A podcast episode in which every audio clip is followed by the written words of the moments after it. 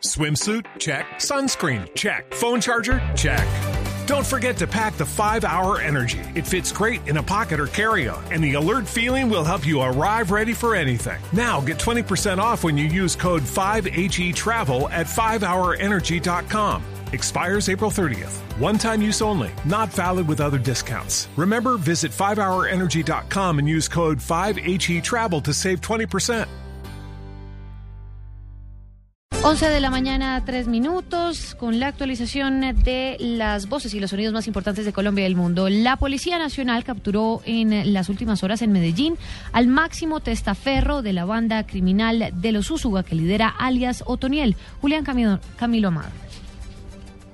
Así es, María Camila, pues eh, mire, fue un operativo conjunto que realizó la Policía Nacional junto con la Fiscalía en el departamento de Antioquia, en varios municipios, pero esta captura, la de Hugo Ardila, principal testaferro de alias del Indio, el plan de los Usugas se logró en la ciudad de Medellín. El general Rodolfo Palomino se refirió a este operativo en el que además se incautó una gruesa suma de dinero. Le fue hallada una caleta en una de sus residencias que hasta el momento suma 2.500 millones de pesos. Sin duda constituye uno de los, eh, digamos, actos que permiten contener y neutralizar esa capacidad criminal de esta banda eh, criminal propiamente dicha. Pues el mismo general dice que hasta el momento, porque hemos podido conocer que todavía los oficiales de la policía están contando el dinero porque parece que es mucho mayor la suma a los 2.500 millones de pesos que se encontraron en una vivienda. También se habla de que hay diferentes caletas en otras viviendas que están siendo allanadas por la policía porque este operativo está en desarrollo contra el plan de los usos en el departamento de Antioquia. Julián Camilo Amado, Club Julián, gracias. Y la Fiscalía General de la Nación se va a pronunciar sobre este golpe al clan de los Úsuga también en las próximas horas.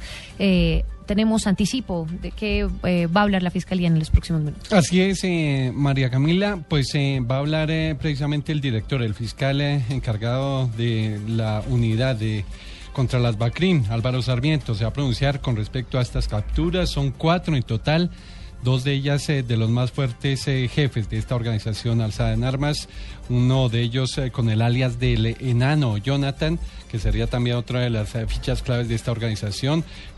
también está el jefe de finanzas, como lo decía Julián Camilo Guardila, el testaferro de esta organización. Se dice que en Envigado se produjeron algunas capturas, algunos operativos que repetimos, cuatro capturados de esta organización del clan de los Úsuga, 2.460 millones de pesos que fueron encontrados en estos operativos regados en varias bolsas y es el operativo que en estos momentos se, están cumpliendo también allí en el departamento de Antioquia. Álvaro Sarmiento va a entregar detalles en próximos minutos de estas importantes capturas del clan de los Úsuga y este decomiso de, de más de 2.500 millones de pesos. Gracias, Carlos Alberto. 11 de la mañana, 6 minutos. Un caso de robo al interior del parqueadero de un centro comercial dejó en evidencia que las normas que velan por los derechos de los usuarios en estos casos, pues favorecen a los propios centros comerciales. Juan Carlos Villani.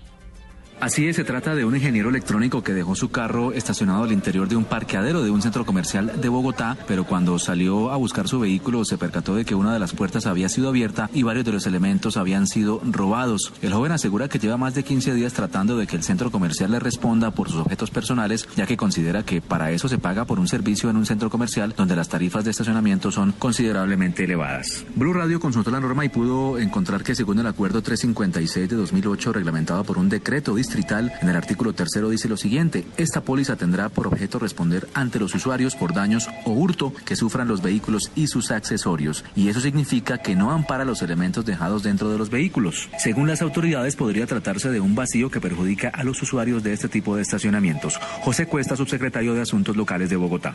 Por eso lo que hemos hecho nosotros con el Consejo es constituir una comisión técnica que viene trabajando, de hecho nos vamos a reunir este próximo lunes para presentar un nuevo proyecto de acuerdo que permita garantizar la superación de esos vacíos para darle mayor confianza y, por supuesto, seguridad a los derechos de los usuarios. Sin embargo, las autoridades recomendaron al usuario agotar todas las instancias legales en este caso. Juan Carlos Villani, Blue Radio.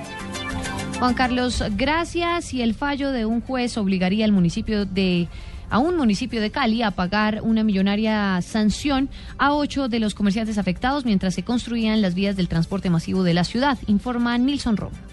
Según el fallo en primera instancia del juez 18 de oralidad de Cali, a 8 de 36 comerciantes que tenían sus negocios adyacentes a las troncales construidas para el transporte masivo y quienes tiempos atrás presentaron una acción de grupo buscando recuperar las pérdidas que el retraso de las obras le dejaron, deberán recibir en promedio 347 millones de pesos como indemnización. El abogado Rodolfo Yanguas. Se determinó que existían 1.850 personas que eran potencialmente damnificadas y eventualmente tendrán derecho a una reclamación no mayor a 347 millones de pesos por persona, o sea, por comerciante o por establecimiento de comercio. Por su parte, la alcaldía rechazó la decisión del juez y apeló la determinación que de cumplirse en el rango de los potenciales de 1.850 comerciantes, obligaría a la administración a desembolsar por lo menos 670 millones de pesos. Desde Cali, Nilson Romo Portilla, Blue Radio. Y volvemos con temas judiciales, eh, porque ¿qué es lo último que con respecto al traslado del coronel en retiro Jorge Eliezer Plazas Acevedo, implicado en la muerte de Jaime Garzón, a la cárcel La Picota? Se lo preguntamos a Carlos Alberto. Pues Camila, lo que hemos eh, indagado es que hasta el momento el coronel Jorge Eliezer Plazas Acevedo no ha sido trasladado a la cárcel La Picota como lo ordenó ayer un juez de ejecución de, penas. Y las razones serían estas, eh, María Camila, entre otros, primero, porque hoy es día de visitas en los centros eh, carcelarios y lo otro es porque la notificación del eh, ingreso aún no habría llegado al penal, a la cárcel. Así las cosas, pues el coronel eh, capturado en el departamento del Meta, del que se dice estaría allí en una celda especial de la SIGIN, va a permanecer allí hasta tanto no se ese, ese traslado esa notificación al IMPEG. De no cumplirse esta diligencia en este fin de semana, pues sería trasladado el coronel el próximo lunes en horas de la mañana. Estuvimos eh, conversando con su abogado, Edgar Torres, y él nos ha confirmado que hasta hace una hora, pues el traslado del coronel no había sido posible. Carlos Alberto González, Blue Radio.